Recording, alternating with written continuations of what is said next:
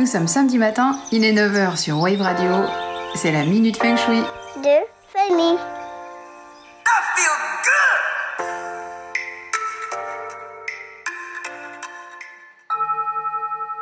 Aujourd'hui, je vais aborder le pouvoir des mots sous le prisme du développement personnel. Car le feng shui, c'est l'art de vivre en harmonie avec son environnement, mais c'est aussi l'art de vivre en harmonie avec soi-même. Or, les mots véhiculent des émotions, ce qui va forcément avoir des répercussions sur nous et sur les autres. Le ton joue un rôle primordial, voire supérieur aux mots eux-mêmes, car si les premiers touchent le conscient, le ton et le langage corporel touchent eux l'inconscient.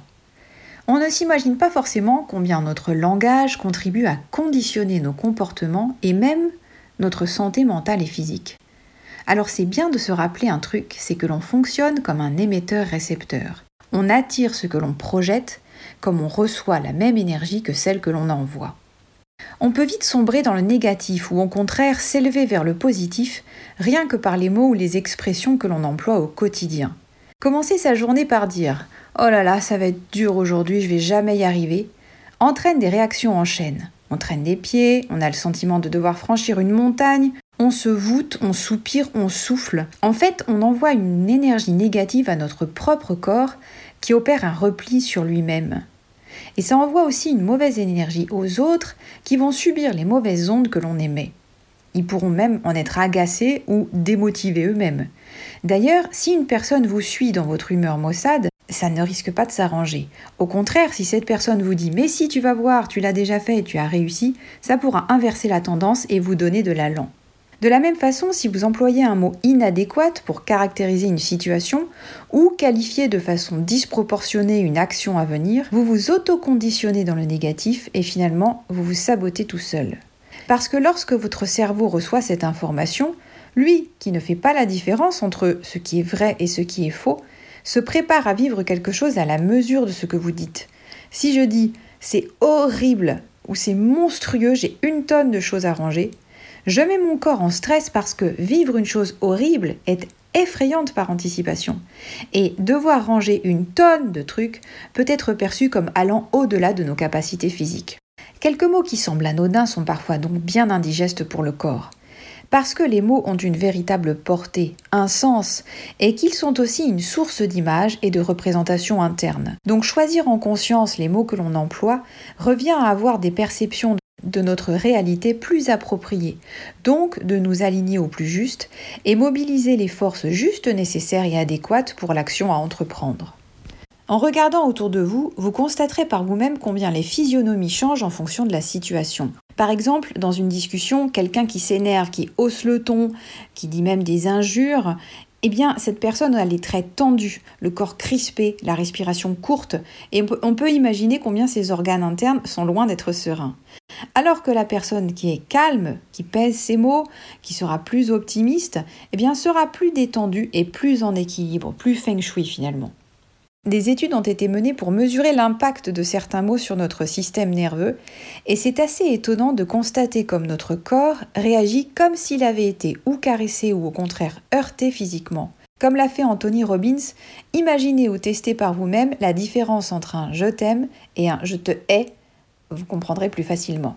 C'est d'ailleurs dû au fait que si les mots sont importants, notre ton l'est encore plus dans la façon dont ils sont reçus et par notre corps et par les autres, parce que selon l'intonation, les vibrations sont différentes.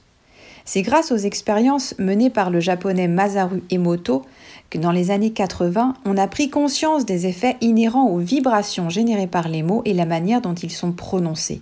Emoto a testé les impacts du hard rock puis de la musique classique sur de l'eau qu'il a ensuite congelée.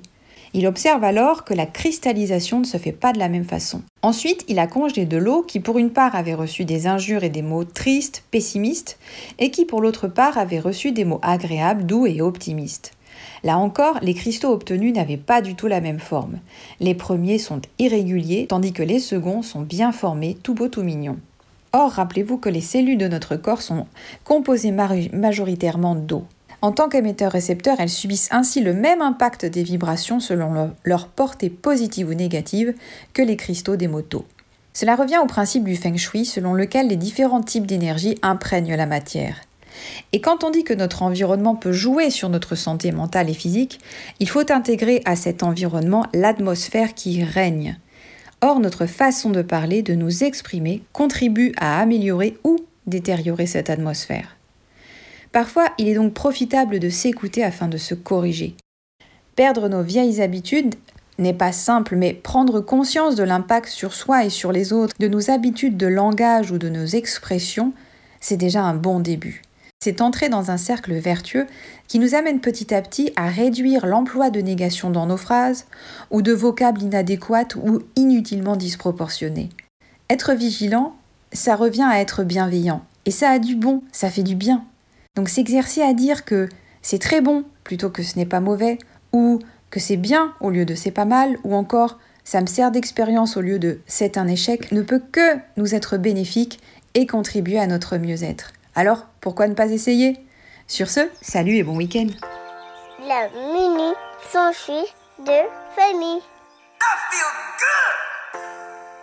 Retrouvez-moi tous les samedis matins à 9h sur Wave Radio, podcast en ligne sur waveradio.fm.